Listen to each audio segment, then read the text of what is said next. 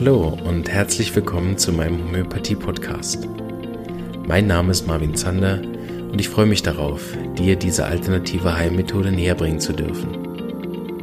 Ich werde dir die Hintergründe und Grundlagen leicht verständlich erklären, von meinen Erfahrungen und Erkenntnissen berichten und dir ermöglichen, alle Bereiche dieser ganzheitlich wirkenden Therapie kennenzulernen. Ich freue mich, dass du dabei bist und wünsche dir viele Erkenntnisse bei der heutigen Episode. So, herzlich willkommen.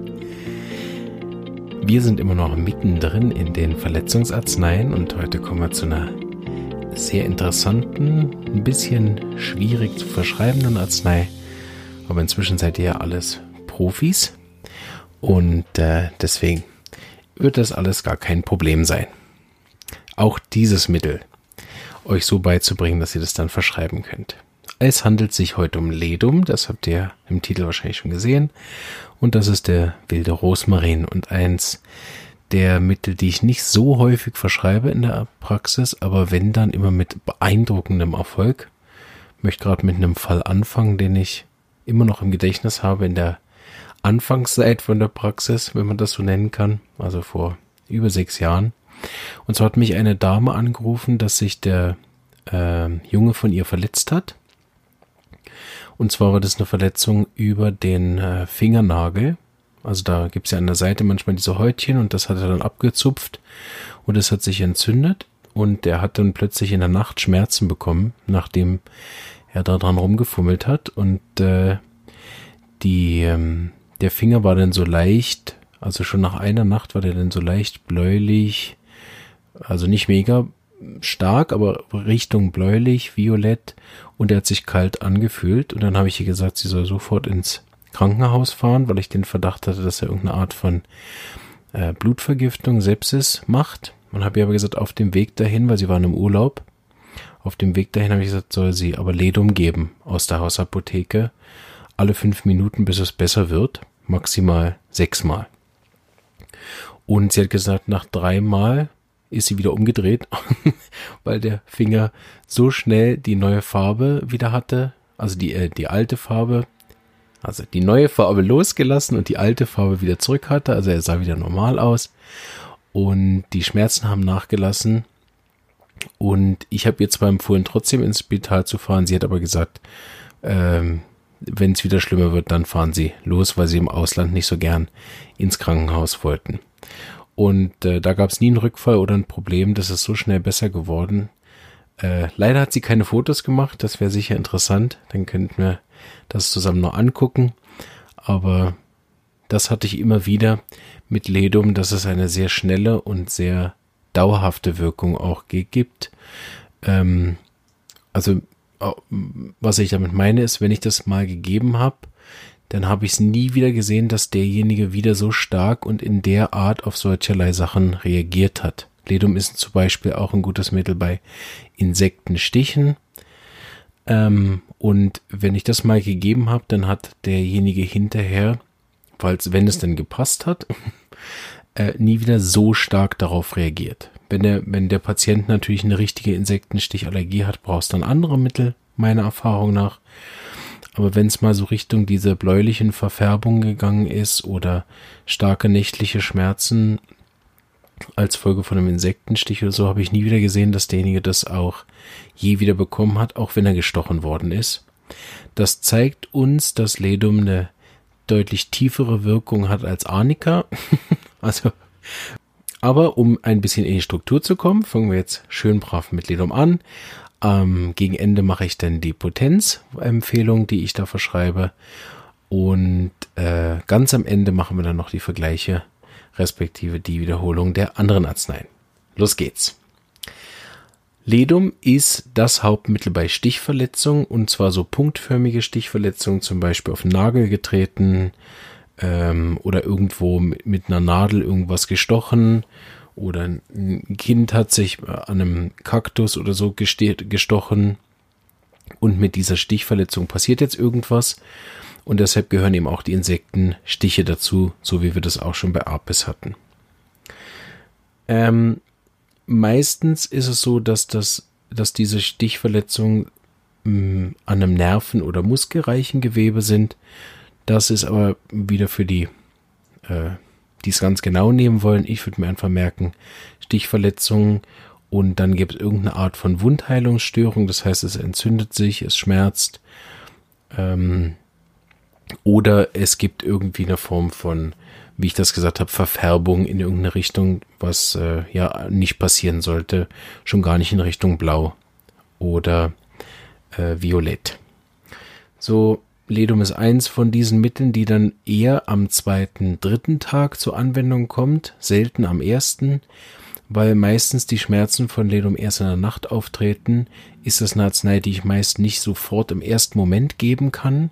Da sind dann Apis oder Arnika besser, wenn die Stichverletzung das zu hergibt. Grundsätzlich ist Ledum nämlich dann eher für den zweiten, dritten Tag oder eben nach der ersten Nacht oder was ich am häufigsten habe, wenn ich so an meine persönlichen Erfahrungen denke, meistens in der zweiten Nacht nach der Verletzung gibt es dann die Schmerzen. Was eben typisch ist für Ledum, ist dieses Kältegefühl, vor allen Dingen, wenn man das von außen anfasst. Ich hatte da auch mal einen Fall in der Praxis, wo dann ein Fuß kälter war als der andere im Vergleich zum, wenn man es anfasst von außen.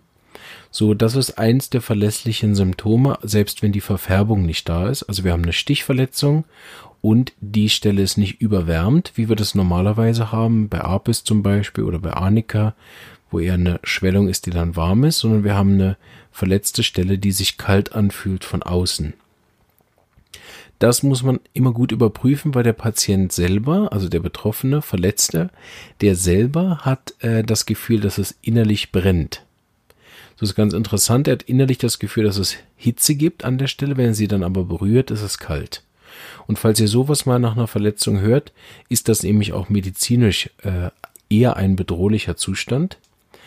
Ähm, so wie immer, Homöopathie ersetzt nicht die Wundversorgung und Homöopathie ersetzt nicht den äh, Gang ins Krankenhaus oder zum Arzt. Und falls jemand solch eine Wunde hat und sich nicht gut damit auskennt, unbedingt noch einen Arzt hinzuziehen, der nochmal drauf einen Blick drauf wirft oder einen gut ausgebildeten Homöopathen, der sich mit sowas auskennt, dass der einen Blick drauf wirft.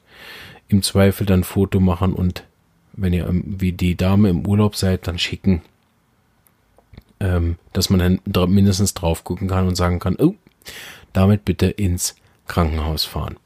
Das ist medizinisch nur kurz als Hintergrund je, je wärmer die Stelle ist, desto besser sie durchblutet, desto besser heilen die in der Regel, weil alle ähm, Bestandteile für eine Heilung, sage ich jetzt mal, ohne zu sehr in die Details zu gehen, also alle Blutkörperchen, Blutplättchen, alle weißen Blutkörperchen und so weiter, alles, was dahin muss, gelangt natürlich viel besser in die Nähe und nachher in die Wunde hinein, äh, wenn es gut durchblutet ist. Wenn das nicht gut durchblutet ist, weil kalt, dann äh, ist die gesamte Heilung verlangsamt und wenn das von sich aus kalt wird, dann haben wir nämlich das Problem, dass eventuell da eine Wundheilungsstörung beginnt und sich da irgendeine Art von Komplikation anbahnt.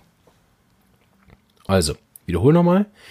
Wir haben eine Stichverletzung, die betroffene Stelle ist kalt, sogar eiskalt, obwohl der Patient innerlich ein Brennen empfindet. Und die typischen Schmerzen sind dann in der Nacht oder schlimmer, wenn, wenn das, die betroffene Stelle im Bett warm wird. Das gibt es auch. Ähm, weil er ist grundsätzlich besser Kälte, wie wir das bei Apis auch haben.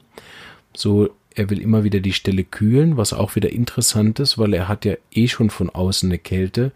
Seine Schmerzen lindern sich aber durch Kühle. Was wiederum dann wie wir das auch schon bei Cantaris hatten oder bei allen anderen Verletzungsarzneien auch, dass ich grundsätzlich so eine Stelle nie, nie übermäßig kühlen würde, aus den genannten Gründen von eben, dass dann die Wundheilung eventuell dadurch massiv vermindert wird.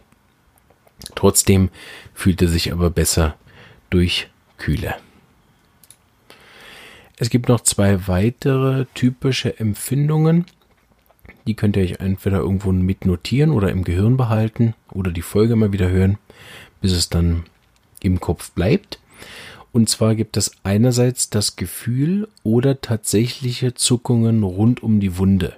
Also entweder fühlt es sich so an, als wenn die zucken würde, man sieht aber nichts, oder es gibt tatsächliche Zuckungen rund um die Wunde. Oder das zweite Gefühl sind irgendwelche von dem Ort ausstrahlenden Schmerzen. Das haben wir wie bei Hypericum, äh, gibt es ja diese ausstrahlenden Schmerzen. Das sind dann eher so linienförmige Schmerzen. Aber Ledum hat manchmal an der Stelle selber, also da, wo, wo die Einstichstelle ist, hat er wenig Schmerzen, aber rund um die Wunde herum hat er dann Schmerzen. Das gibt es auch bei Ledum. Aber grundsätzlich sind die beiden Sachen nicht obligatorisch. Also ich kann Ledum trotzdem geben, wenn das andere da ist. Wenn einfach die Zuckungen auch noch dabei sind oder diese Schmerzen rund um die Wunde sind, dann ist einfach noch wie das i-Tüpfelchen, dass ihr wirklich sicher seid, ja, mit Ledum wird der Fall schnell und stabil besser. Was man sich dabei merken kann, sind diese Zuckungen. Da gibt es so eine Eselsbrücke hin. Ähm, die Leute, die sich ein bisschen schon mal beschäftigt haben mit Tetanus, ähm, werden da vielleicht ein bisschen aufhorchen oder die schon Erfahrung haben mit Ledium, wissen das. Das Ledium gilt als eines der Arzneien, die äh, Tetanus verhindert. Ich mache da einen kurzen Ausflug, weil bei Tetanus ist auf jeden Fall eine Sache sehr wichtig, nämlich zu wissen, dass der, ähm, der Erreger, der Tetanus auslöst, ähm, ist ein Erreger, der nur unter sogenannten anaeroben Zuständen überleben kann. Das heißt, wenn, wenn eine Wunde keine Luft bekommt, also luftdicht irgendwie abgeschlossen ist. Also als Extrembeispiel, ich habe eine tiefe Stichwunde an irgendeinem Ort und jetzt würde die äh, sozusagen wie außen verschlossen werden oder sie wächst außen zu, aber innen ist noch irgendwie irgendwas übrig und dann sind die wie äh, luftdicht verschlossen, die Wunde, so dass dann diese Bakterien können nur entstehen unter ähm, eben Lu ohne Luft. so, ich hoffe, ich habe es einigermaßen erklären können. So, wenn Luft an die Wunde drankommt, ist prinzipiell die Tetanusgefahr sehr, sehr, sehr gering. Äh, grundsätzlich gibt es in, in speziell Deutschland und der Schweiz, wenn man auch da die Statistiken liest, sehr, sehr wenige Fälle. Ähm, natürlich gibt es da auch eine Impfung gegen, äh, wodurch man natürlich jetzt nicht genau weiß, äh, welcher Fakt jetzt genau dazu geführt hat, warum so wenig oder praktisch ja gar keine Fälle von Tetanus mehr gegeben hat die letzten Jahre. Ich weiß nicht, also irgendwie einer oder zwei sind da dokumentiert. Ich glaube, in den letzten 20 Jahren oder so bin ich nicht mehr ganz up to date, aber irgendwie extrem selten auf jeden Fall. So, ähm, wenn ihr selber zum Beispiel nicht impft oder wenn ihr selber äh, jetzt ähm, an einem Ort seid, wo, wo ihr jetzt nicht sofort auch eine Impfung dann bekommen könnt. Tetanus hat ja diesen speziellen, äh, etwas unlogischen Anteil äh, für eine Impfung, dass man es immer wiederholt, sobald eine Verletzung da ist. Das ist eine Sicherheitsmaßnahme von der Schulmedizin ausgehend. Kann man sicher darüber diskutieren, aber nicht jetzt.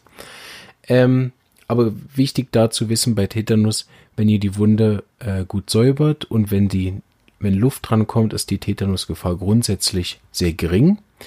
Und die typischen Ledumwunden, eben diese Kälte, dann ist da keine richtige Wundheilung.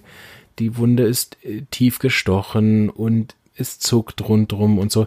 Das, nicht, dass es dann gerade Tetanus wäre, weil Tetanus so eine heftige tödliche Krankheit ist, verpasst man unglücklicherweise natürlich nicht also, also nicht die Sorgen haben, weil da ein bisschen Zuckungen um die Wunde drumherum sind, dass das jetzt Tetanus wäre, aber so kann man sich die Eselsbrücke machen, weil äh, Tetanus hat zwar keine Zuckungen, aber äh, macht, löst dann so, äh, ja, so eine Art äh, stabile Spasmen, Krämpfe aus. Genau. So, deshalb kann man Ledum bei so schlecht heilenden Wunden da lernen wir noch andere Arzneien zu kennen, aber Ledum ist eins von den Mitteln, die dann eine äh, Präventivwirkung auch hat für so komplizierte oder kom also Wunden, die irgendeine Art von Komplikation machen könnten. Und normal als Wiederholung, das erkennt man eben daran, dass sie kalt ist, dass sie nicht gut durchblutet ist und dass sie nächtliche Schmerzen hat und so weiter. Da erkennt der Homöopath dann schnell, hm, irgendwas stimmt da nicht. Auch von den Miasmen her, was wir später im Podcast noch erlernen werden, sind so Schmerzen, die nur nachts auftreten, grundsätzlich kein besonders gutes Zeichen von der Miasmatik her. Ja, So fasse ich es noch einmal zusammen, dass wir am Schluss nochmal alles Wichtige haben. Also eine Stichverletzung, ähm, die meistens punktförmig ist, typischerweise in irgendeinem Gebiet, wo Nerven oder Muskeln sind. Und die Wunde nach einem Tag wird die plötzlich kalt oder verfärbt sich so ein bisschen leicht bläulich oder weißlich. Und wenn man sie anfasst, ist sie kalt. Von innen spürt der Patient aber eine Hitze. Und manchmal gibt es dann vielleicht so Zuckungen rund um die Wunde oder die Wunde selber zuckt oder man hat das Gefühl, dass es so Krämpfe, Zuckungen gibt und die Schmerzen sind meistens nachts, können auch ausstrahlen, aber typischerweise nachts oder wenn die betroffene Stelle zu warm wird, also unter der Decke zu warm wird und besser fühlt sich der Patient mit Kühle, da Beachtung, nicht zu stark kühlen, kein Eis auflegen, auch wenn die Schmerzen besser werden, weil die Wundheilung dann weiter geschwächt wird, lieber Ledung geben. Damit kommen wir zur Potenz. Ich würde empfehlen, mit C30 zu arbeiten. Ich habe das nie in einer anderen Potenz geben müssen und hatte immer sehr, sehr gute Erfolge damit. Ähm, einfach wie immer nach Bedarf, nicht zu häufig. Äh, lieber zum Beispiel im Abstand von 15 Minuten. Wenn es noch nicht so dramatisch ist, wie ich das bei meinem Fall erzählt habe, kann man eins geben, 15 Minuten später das zweite. Und sobald eine Besserung der Schmerzen, sobald die Stelle warm wird, sobald die Stelle ähm, rosig wird und diese blaue Verfärbung verliert, dann wie immer aufhören, nicht weitergeben. Bei Homöopathie ist weniger mehr. Sobald die Wirkung eingetreten ist, äh, nichts mehr geben. Und dann eventuell nach zwei, drei Stunden, plötzlich hat er wieder Schmerzen, plötzlich gibt's wieder so ein leichte blasse Farbton an der Wunde, dann kann man es nochmal wiederholen. Inzwischen hätte ich dann aber auch einen Krankenhaus oder den Homöopathen kontaktiert, weil es ist ja schon einen Tag alt. Und je, je länger so eine Wunde vor sich hin kompliziert ist, also nicht sofort heilt, umso mehr äh, ver verlässt es dann auch den Bereich von, von Laienanwendung und je mehr braucht es dann eine Fachperson, die da mindestens mal einen Blick drauf wird und sagt, ja, sehr gut, weiter Ledung geben bitte. gut, dann machen wir jetzt noch die Wiederholung. Wir hatten ja das letzte Mal Staphysagre, das erste Hilfemittel bei äh, Schnittwunden, das erinnert ihr sicher noch gut. Bei den Schnittverletzungen war es ja auch relativ leicht, weil man es praktisch schon nur darauf geben kann, dass es eben dieser glatte Schnitt ist.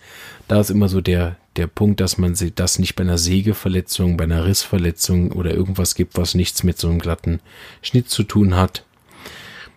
Ähm, das Gefühl von Staphysage ist diese stechend brennen, schneidend brennen, irgendeine Art von starkem Schmerz.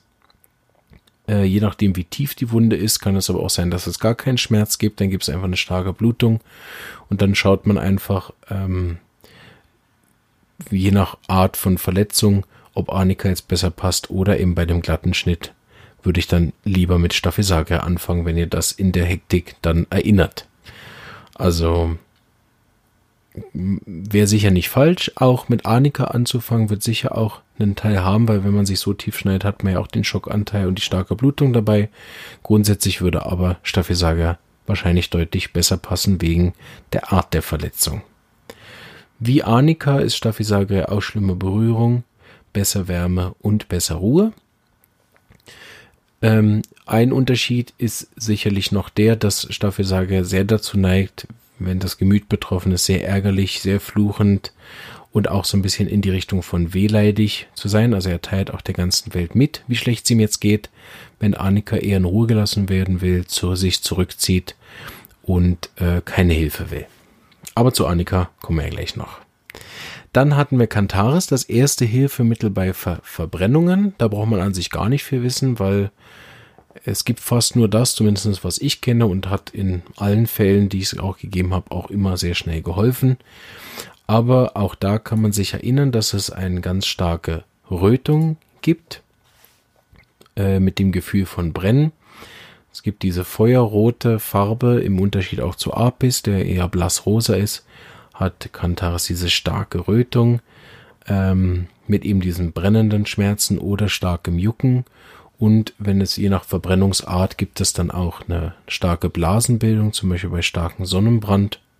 Und da ist auch Kälte zwar besser, im Unterschied zu den anderen Arzneien wie Arnika, Aber bitte nicht kühlen, das hatte ich erklärt, weil das äh, bei Verbrennungen eher dazu führt, dass es Komplikationen gibt. Grundsätzlich bei großflächigen Verbrennungen nochmal als Erinnerung oder bei Verbrennungen, die, die, die wirklich in die Tiefe gehen, äh, Verbrennungen dritten Grades machen dir nämlich keine Schmerzen mehr und dann brauchst du natürlich ganz, ganz dringend äh, einen Arzt. Sowieso bei größerflächigen Verbrennungen immer einen Arzt aussuchen, weil das kann schnell auch andere Komplikationen haben. Aber bei kleineren Verbrennungen am Herd oder mit kochendem Wasser oder so als erste Hilfemittel auf dem Weg zum Krankenhaus sicher fantastisch, weil es enorm schmerzlindernd ist. Dann hatten wir Apis, eine wichtige Arznei rund um alle Verletzungen, die so eine äh, blassrosa Verfärbung hinterlassen und äh, eine starke Schwellung machen des betroffenen, der betroffenen Verletzung, also entweder als Folge von einer Insektenstich, Stichverletzung, wie wir das jetzt auch bei Ledum hatten, oder im, äh, als Folge von irgendeiner Überdehnung, Bänderriss, irgendwie sowas, was mit einer ganz starken Schwellung einhergeht und die Schwellung ist neben dem, dass sie blassrosa ist, ist sie nicht besonders hart, man kann sie also gut eindrücken. Und der Apis hat diesen weinerlichen, unruhigen Anteil, kann nicht allein sein, wohingegen Arnika sich zurückzieht und Arnika hat im Vergleich dazu ja die blaue Verfärbung, weil meistens die Einblutung im Vordergrund steht. Bei Apis ist es dann mehr Richtung Entzündung ähm, von zum Beispiel eben einer Einstichstelle oder einem Insektengift. Die haben noch dieses interessante Symptom, dass sie Berührung nicht vertragen, aber diesen Druck, ihr erinnert an den Fall mit dem Mädchen, was die Lippen aufeinander gepresst hat. So ist es besser Druck. Da kann man es leicht unterscheiden mit Arnika. Da darf man selbstverständlich nicht drauf rumdrücken. Dann kommen wir noch zu Hypericum. Wichtigste Mittel bei Nervenverletzungen. Erste Hilfemittel bei allen Verletzungen rund um die Nerven. Mit diesem ausstrahlenden Schmerz, mit diesem kribbelnden, den Nerv entlang äh, schießenden Schmerz, zum Beispiel eben vom, vom äh, Finger bis in den Ellbogen, wie ich das hatte, oder auch weiter ausstrahlend, dann mm, keins der anderen Mittel geben mit so starkem, klarem, ausstrahlenden Schmerz, wird Hypericum immer am besten helfen. Zumindest am Anfang, weil auch bei Nervenverletzungen, wenn der Nerv, Nerv durchtrennt, das macht er überhaupt keine Schmerzen. Ähm, so, dann ist er wie angeschlagen, entzündet, gereizt in irgendeiner Form und das hilft relativ schnell dann. Ähm, bei Hypericum hatten wir noch diese interessante Symptom mit dem Kopf nach vorne, Kopf nach hinten. Äh, bei einer Kopfverletzung zum Unterscheiden mit Arnika, Hypericum gern den Kopf leicht nach hinten lehnen, kann ihn kaum nach vorne bringen, während Arnika den Kopf überhaupt nicht nach hinten bringen kann. Sanft nach vorne auf die Brust legen ist Arnika deutlich besser. Also Hypericum Nervenmittel Nummer eins. Und Arnika als letztes und wichtigstes Verletzungsmittel, hatte ich gesagt, 80% der Fälle brauchen zuerst das. Vor allen Dingen bei Kopfverletzungen nicht zu geizig sein bei Kindern, wenn die stark irgendwo gegenrennen oder umfallen, eben wegen dem, wegen der Gefahr einer Hirnblutung, weil Arnika eins der besten Mittel ist bei akuten Blutungen. Dieser akute Schockzustand will keine Hilfe, ne? Der Arm hängt in Fetzen. Nein, nein, ist alles in Ordnung dieser im, im Schockzustand und eben bei Verletzungen vor allen Dingen der ähm, oberflächlichen Gewebe, also diese Muskelfett, da wo viel Fleisch am Knochen ist, dieser Pferdekuss beim Fußball äh, oder irgendeine Art von Überanstrengung, dann ist, wirkt Arnika wirklich Wunder. Und Arnika hat dieses Gefühl von, es ist ein LKW über mich drüber gefahren oder eben die Stelle fühlt sich an wie geschlagen, was ja auch der Fall ist. Und Annika eben mit der starken Angst vor Berührung will nicht berührt werden, will deswegen auch keine Hilfe, schickt den Arzt weg, will alleine sein. Ähm, eine wichtige und richtige Indikation dann Annika zu verabreichen. Am Schluss Annika, schlimmer Berührung, besser Wärme, besser Ruhe, schlimmer durch Druck, schlimmer durch Bewegung. Sehr gut dann haben wir wieder mal äh, reichlich äh, Zeit mit den Verletzungsmitteln verbracht. Wenn ich hier auf meinen Plan gucke, haben wir jetzt noch zwei bis ich eine kleine Pause mit den Verletzungsmitteln mal machen werde. Und äh, danach machen wir so ein paar andere Sachen, die praktisch sind. Habe ich mir schon was Interessantes überlegt. Also ich finde es interessant. Und äh, dann machen wir äh, die Verletzungsmittel nochmal von einer anderen Seite her. Dann habt ihr die Hälfte auch wieder vergessen inzwischen. Dann machen wir zum Beispiel, ähm, wie wenn eine typische Kopfverletzung, welche Mittel kommen da in Frage. Und dann machen wir alle Arzneien nochmal durch, die dafür in Frage kommen mit den verschiedenen Unterschieden. Dass man dann nochmal Folgen hat, nur zu Kopfverletzungen, nur zu Sportverletzungen, nur zu Stichverletzungen, nur zu Sonnenbrand und nur zu Knochenverletzungen und so weiter. Dass man da dann nochmal die Mittel nochmal von der anderen Seite hört respektive äh, einfach als Wiederholung. Ich wünsche euch keine Verletzung, aber falls ihr welche habt, dann viel, viel Erfolg mit äh, eurem inzwischen gesammelten Wissen über die Verletzungsarzneien. Und äh, wenn ihr Erfahrungen gemacht habt, dann äh, teilt die doch mit mir in der Facebook-Gruppe oder auch auf meiner Facebook-Seite oder in den Kommentaren oder wo auch immer ihr mich sonst inzwischen überall erreichen könnt. Ähm, und ansonsten wünsche ich euch eine verletzungsfreie Zeit und ein schönes Wochenende noch. Bleibt gesund. Ciao.